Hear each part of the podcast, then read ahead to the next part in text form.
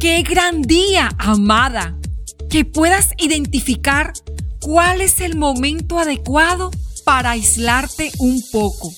Así es el nombre de este episodio en el día de hoy.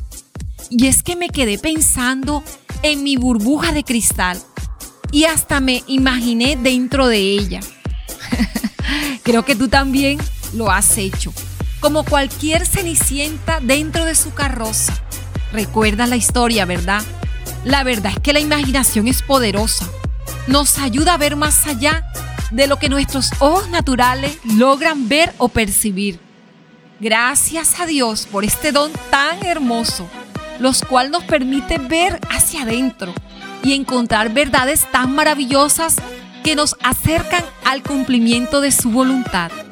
Bueno, amada, no las haré esperar más para absorber todo eso bueno que Dios ha estado preparando para darnos en esta temporada.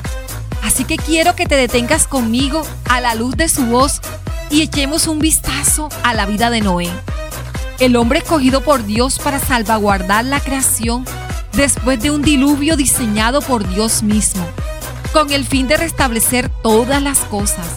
Este suceso en la vida de Noé me deja ver cómo la construcción de una burbuja de cristal, diseñada por las motivaciones correctas y construida para los fines adecuados, le llevaron a conquistar a Noé un nuevo cielo y una nueva tierra para su vida y la de su familia.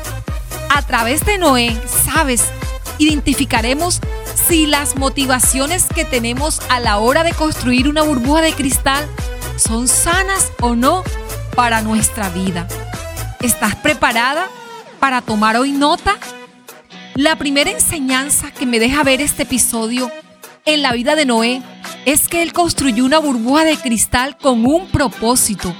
Es decir, Noé no determinó encerrarse para darle rienda suelta a una emoción descontrolada como la frustración, el temor o el enojo, sino que cuando él construyó una burbuja, lo hizo porque Dios se lo dijo y porque había comprendido que en ello había un propósito que le haría permanecer. Construir espacios de aislamiento y soledad necesita las motivaciones adecuadas, como el aprendizaje, la autorreflexión y la recuperación de las fuerzas que muchas veces se pierden. De hecho, amada, hacerlo garantiza que logremos permanecer en lo que nos hemos propuesto. Y una de las razones por las que mayormente desistimos de permanecer en nuestras decisiones es porque no tomamos las pausas necesarias que nos ayuden a equilibrar las fuerzas. Por eso empezamos con ímpetu, pero a la mitad del camino empezamos a desfallecer.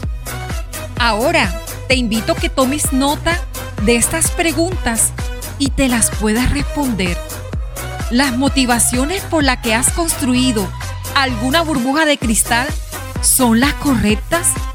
Para saberlo, examina si lo que te mueve es una emoción negativa, como por ejemplo el rechazo, la amargura o la frustración.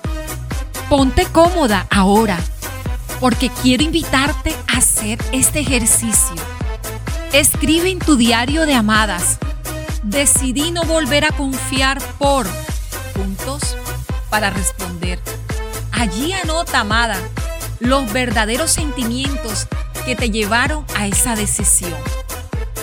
Decidí no volver a comenzar por puntos y allí anota los verdaderos sentimientos que te llevaron a esa decisión.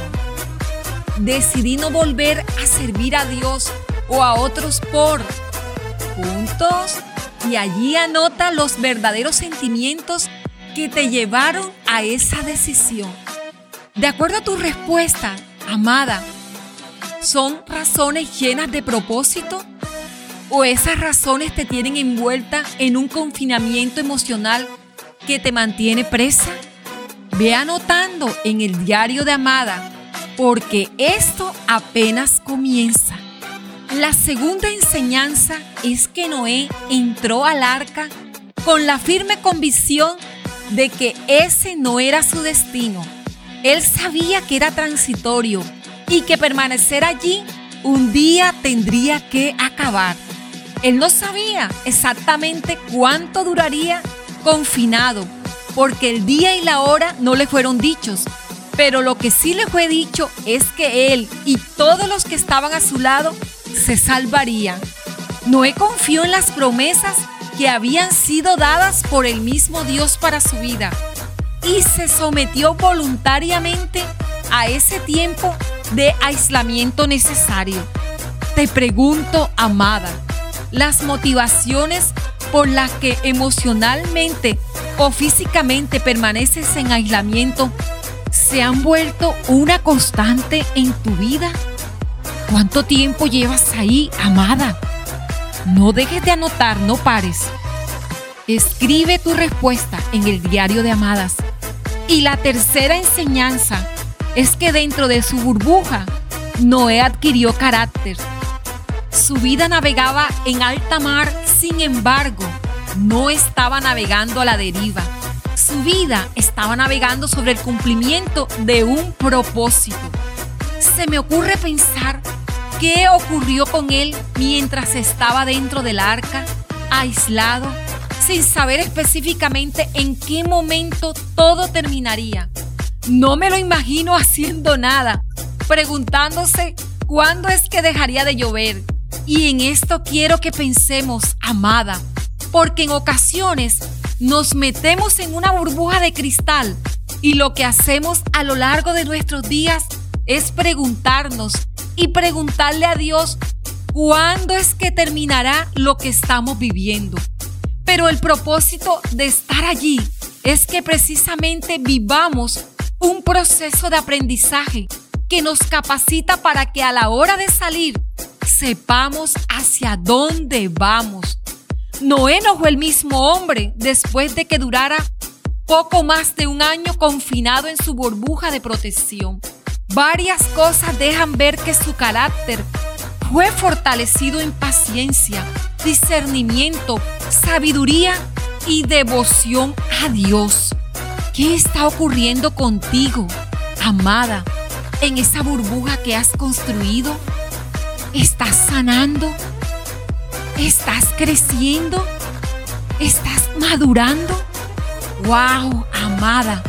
Te prometo que si haces de cada episodio de esta temporada una oportunidad para dedicar tiempo a abrir tu corazón y ser honesta contigo misma, anotando en tu diario de amadas, crecerás y las fortalezas dañinas de tu corazón se van a derrumbar y le abrirán espacio a una sanidad emocional que te darán alas para volar muy alto.